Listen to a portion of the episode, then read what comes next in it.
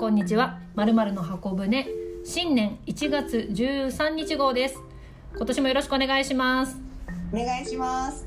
私船長とはい、ご意見番です。よろしくお願いしますさあご意見番今年ですけれどもまあ本当に1月始まりましたけれどもこの間、はい前回からまあここに至るまでに何かこうお買い物とか出かけたりっていうのはしましたか？はい、ダラダラしてました。いいですね。でも今こういうような状況下だから混んでるところに行きましたっていうご意見番も正直聞きたくはないのであの いいと思いますよ。まあ、ダラダラしていても、やっぱニュースっていっぱい入ってくるじゃないですか。はい。やっぱり、ちょっと気になったのが、はい。エディ・バウアー日本撤退とか、あ結構大きいニュー。スになってましたよああね。りましたねで、結構あの年代的にも、はいあの好きなブランドではあったので、はい。まあね、そんなに頻繁に利用していたわけじゃないんですけども、ヘビーユーザーからしてみたら、はい。残念な思いしてる人もいっぱいいるんじゃないかななんてことに思いを馳せていえました、ええでなんかそう言われてみるとえはい。なんかこう、まあ、カフェでもはい。お洋服屋さんでも何でもそうなんですけれども、はい。永遠ってないじゃないですかそうですね。はい。それはもうそういうところで働いてあの終わってしまった店で働いていたので 余計そういうふうには思いますね。うんうん。なんかほらあのーねはい。日本橋で300年続いてる和菓子屋ですみたいなところは別にして、はい。やっぱりこうアパレルって進出してきては何十年、何年でこう撤退していく。はい。であ今ここのお店ってそういえば昔何やったっけ？みたいな、はいまさに。に。皆さんも日常茶飯事じゃないのかなと思うんですけど、うんうんうん今までの人生の中で、はい。亡くなってすっごく寂しかったお店ってなかったかなって今ちょっと記憶をたどってみたらありました、どういったお店ですか？ね、20年ぐらい前なんですけども、はい。私関西に住んでおりまして、はい。まあ京都に住んでたんですけれども、はい。でその時にあの、まあ、30代後半だったんですけれども、はい。大阪の梅田、で今あ多分ね今はねヘップナビオはい。阪急のメンズ館になってると思うんですけれども、はい。あの中に入ってた、はい。えっとね、ワールドあのお洋服屋さんのワはいールドはいありますね。あそこのセレクトショップでエクレクティカっていうお店があったんですよ。エクレクティカはい。はい、でもう今ないんですけれども、はい。そのワールドで扱っているブランドが、こうセレクトされて集結されているってその時代すごく斬新なお店だったんですよ。メーカーさんなんか輸入のセレクトではなくってそこのオリジナルのセレクトなんですね。要するにワールドセレクトワールドみたいな感じですね。わかりました。はい。でうんまあまあ日本人体型にも合ってるし、はい。あの輸入品ほどぶっ飛んでないし、うんうんうんちょうど30代後半から40代ぐらいのはい。何着ていいかしらっていうあの層にドンピシャリでまあそこはね1ヶ月に12回通って買いまくりましたね。へえだってえ京都にお住まいだったんですもんね？そうなんです。よ関西に住んでた時にもちろんねあの期間限定だったんで、はい。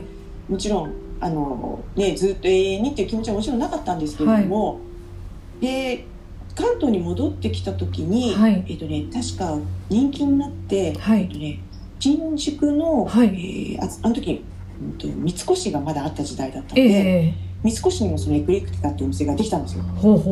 でそこにも通いはじ、ね、帰ってきて通い始めて、はい。やっぱりいいななんて思ってたんですけどはい。やっぱりそのお梅田で通ったはい時ほどは、そんなに熱くはならなかったんですね。でそうこうしているうちに、まあ、大阪に行く機会も何度もあって行くたびにいろいろ買ってたんですけど、はい。ある日突然やっぱり撤退しちゃったんですよねそこのお店が。あすっーごいショックで,、はい。でその後しばらく洋服買いませんでした。そんなにそんなにそんあのキャラクターとしてあまりこう執執着というかこだわりが強くないってよくあのご本人はおっしゃってますけれどもそんなショックだショックというか買わなくなっちゃったんですね。め洋服ぐらいね別のお店で買えばいいだろうってうんうん。思いますよね、うん。自分でも思ってるんですよ。うん、だけどでなんで好きだったんうだろうんってすごい考えうん、知りたいです知りたいです。年末年始。はい。エディ・バウアーのニュースを聞きながら。はい。でやっぱりもちろんぴったりの服があるっていうセレクト感も良かったんですがはい。スタッフさんがはい。名前を覚えててくれてて行ったら歓迎してくれてでぴったりのものをはい。とにかくバッチリ用意してくれるんですよ。へえでまたそれが全部好みに合っててへっていえうのをですね、はい。まあ、ワールドのお店なんかまあご存知の方も多いと思うんですが、はい。普通のブランドだと、まあ、普通の百貨店のコーナーコーナーに入ってるようなお店で扱ってる商品なんですけれども、はい。そのセレクトのそのエクレクティカっていうお店でその梅田のお店ははい。すごい高級感たっぷりに黒ベースで作ってあってでソファーとこうテーブルがこうゆったりした感じのがあみ3個ぐらい置いてあってそこでこう女王様気分で接客してくれる。わけですよそんなに高いお店じゃないんですよ。へえあそれが心地よかったっていうのももちろんあるんですけれども、はい。なんかその雰囲気丸ごとはい。好きだったんです。へえでその当時もちろんネットもあったんではいそのエクレクティカで扱ってる商品はネットでも買えたんですよ。うん。ワールドの。そうですよね。そう。でも買わ買わなかったんですよ。別にそのエクレクティカが閉店してからもはい。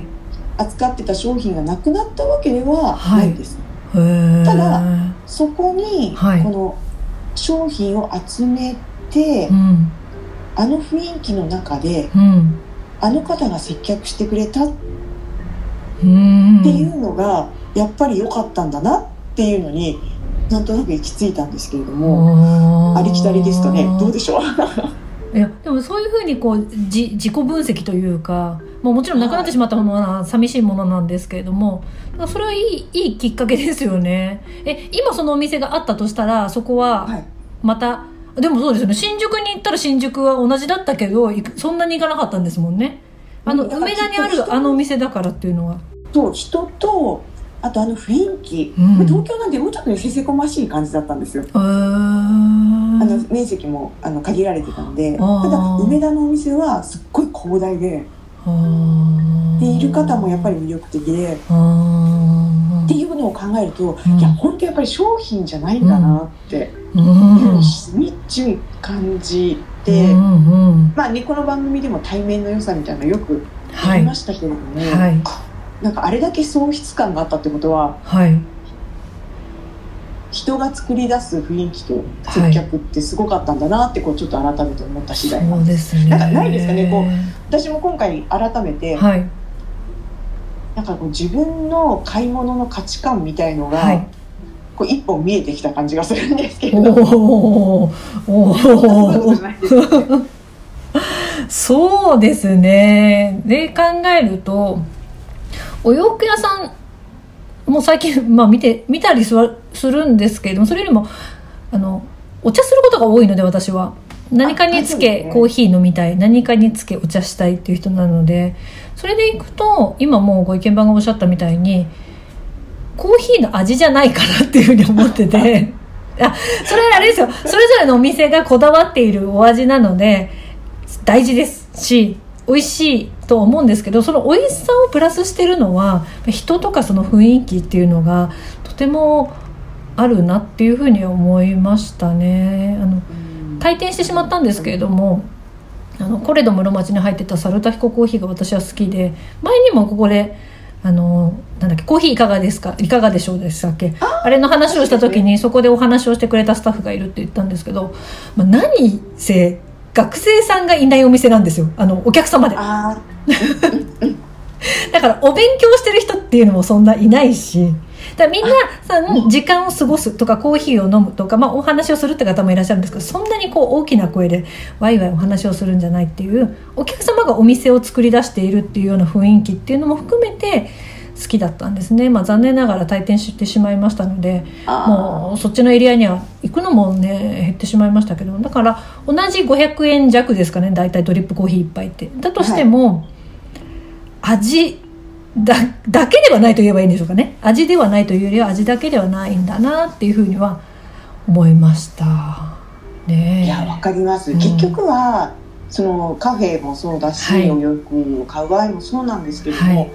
なんかこう店舗に行くからこそっはいていうふうに考えた時になんかそれぞれ皆さん私たちはまあ今言ったような軸がありますけども、はいはい皆さんもそれぞれあるんじゃないかななんて思うんですよね。そうですねっていう時に今みたいになんで私はこのお店が好きなんだろうとかなんでここでの買い物が好きなんだろうっていうふうに振り返るともしかしたら物っていう人もいると思うんですそれもいいと思うんですよ。この商品がすごい好きだからとかこのブランドが好きだからっていうのもそれも自分ですよね。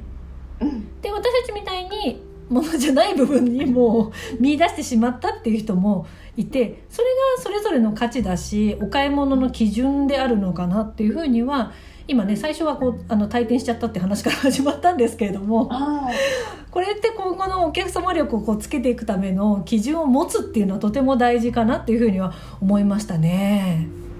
そうですね。それが分かると、はい。結構使い分けがスムーズにいきますね、はい。これはこういう気分を味わいたいからお店に行くとか、はい、うん、でこれはこうそうでもないからネットで買うとか、はい、そうですなんかそうね。いう使い分けがすごくスムーズにいって、はい。こうがっかりすることも多分少なくなるし、はい、期待しすぎることもはい、なくなるしっていう、あなんかお客様力の階段登ってる感じする。2022いくつにまだまだ成長するっていうことですかね。それとあ楽しみです。2022はい。ありがとうございました。ここでいつもでしたら船長の一品コーナーですが今回はお休みします。また皆様に心の底からご紹介したいものを見つけた時にお伝えしますご意見番の占いコーナーです。よろしくお願いします。はい。まあ、占いというよりもやっぱりこう今年一発目でございますのでちょっと景気のいい縁起のいいお話をしたいかなと思います。お願いします。で、まあ、縁起のいい日っていうのは、まあ、いろんなこう占いのこう流派によってね、まあ、違ってはくるんですけれども今日は、まあ、一般的に皆さんがご存知でよくほら宝くじ売り場とかに今日買ったらいい日運がいい日だよなんかよく看板みたいに出てることはい。ありますよね。はい。ですのであのお話をしたいかななんて思います。はい。よろしくおというのもですね、はい。まあ、前回お話ししたように寅年っていうのはすごく金運がいいあの一年なんですうん。でこであのこれからもうスタートっていう春っていうはい。あの春夏秋冬でいうと春っていう意味もありますので、はい。こう何かスタートするにはすごくいい年でありますので、はい。えーそれも含めてやっぱり縁起のいい日に何かをアクションを起こすっていうのもすごいいいかなと思って今日この話題に決めました。はい。でまあ運がいいとか悪いとかっていうね言葉よく使いますけどはい。運ってこう運ぶ運動の運っていう字書くじゃないですか。はい要するにいや動前もちょっとお話ししましたけど動かないことには運って巡ってこないんですね。ですのでちょっとアクションにいい日をご紹介したいと思います。はい。でね一粒万倍日って聞いたことありますか？聞いたことあります。あお財布をなんだか使うんだかなんだかっていうのは合ってます？そんなのありますよね。合ってます。で一粒まあ一粒。はい。で万倍はこうね100万倍の万倍はい。なんですけれども、あの宝くじ売り場に今日いい日だよって書いているのってこの一粒万倍日なんですよ。要するにこうちっちゃいものが何倍にもなって帰ってくるっていう、まあ日本昔から。で、これがですね、年間実は50日以上あるんです。なので、まあね、大した珍しい日でもないだろうっていうふうには思うんですが、はい。もう一つですね、はい。あのーラッキーとされているのが、はい。天赦日、天赦日っていう、天、あの、お天道様の天に、はい。許すっていう字に日って書くんですけれども、はい。これもですね、一粒万倍日と同じぐらい、もしくはそれ以上に、あの、ラッキーな日とされてるんですね。ですので、この日にこう、刑事を行う、まあ結婚式とか、はい。あの、引っ越しとか、はい。転職とかっていうふうに、あの、使われている日なんですけれども、これがですね、年に7日しかないんですよ。へえ少ない。ましてやですよ、はい。この一粒万倍日とはい。転写日がはい。重なる日というのがね、なんと今年3日もあるんです。7日中重なってるのが3日。そうなんです。ところがですね、残念なことに、はい。1日はもう過ぎちゃいました。おととし、おととい1月11日だったんで、あらららららら。ごめんなさいね。しかしですよ、実は、はい。これに加えてですね、はい虎、虎の年、虎の日っていうのも重なる日がなんと1日あるんです。虎の日が。そう、この日にはい何をしてもらいたいかっていうと、はい。じゃじゃーん。お財布を買うのにとってもいい日なんです。まあ、さっきね、トラ金運って言いましたけれども、はいまあ、それぞれの干支にそれぞれラッキーなものってついているんですね。よく皆さんがご存知なのだと、ほら、犬の日は安産みたいなのとか、よく聞きますよねうんうんなので、虎は金運なんです。ということで、それが何日かを発表します。じゃがじゃん。はい。3月26日土曜日3月26日。まあまあ諦めないぐらいの近さですね。そうでしょ？だから皆さん手帳に今土曜日だし、はい。3月26日の土曜日を蛍光ペンであのスケジュール帳囲んでください。そうで、え財布ここそうなんです。もう虎も重なるすごいいい日です。で、もう一日がですね、虎は重ならないんだけれども、はい一粒万倍日と転写日が重なるはい。6月10日金曜日。パチパチパチパチパチあということで、この2日間に何をしてもらいたいかっていうと、まあさっきね、お財布って話しましたが、はい。とにかくですね、はい。吉日というかラッキーな日には、はい。物を買うといいとされています。へーで、その縁起のいい日に買ったものは、はい。その方のラッキーアイテムになるんです。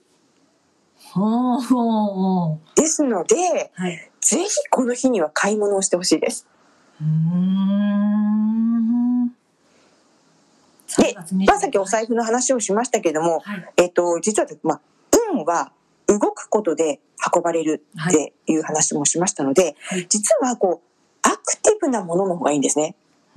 まあ、お財布も持ち歩くのですごくいいんですけれども、例えばバッグとか、うん。もっと直接なこ的なことで言うと靴とか、うーん。はい。もっとすごいのだと車とか自転車が一番いいんですけれども、ちょっとね、ですね。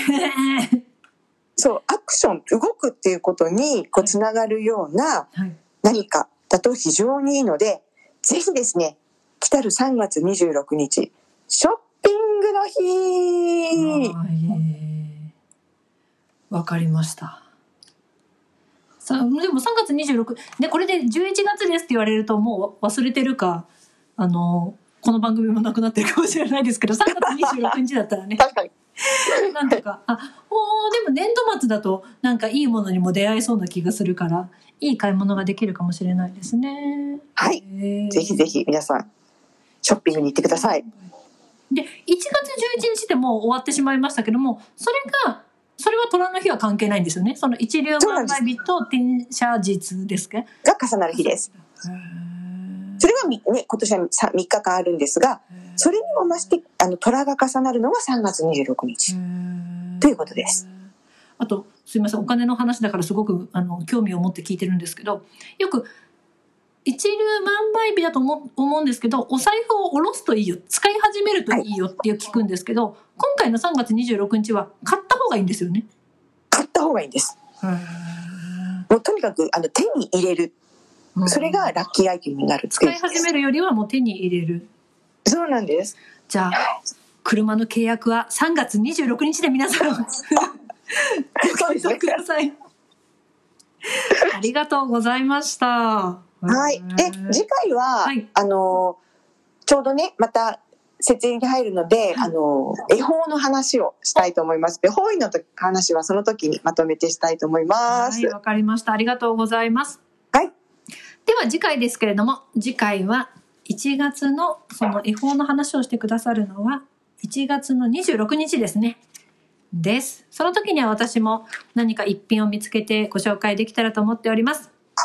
はい。ではまた次回皆様にお会いできることを楽しみにしております。本年もよろしくお願いします。さようなら。はいさようなら。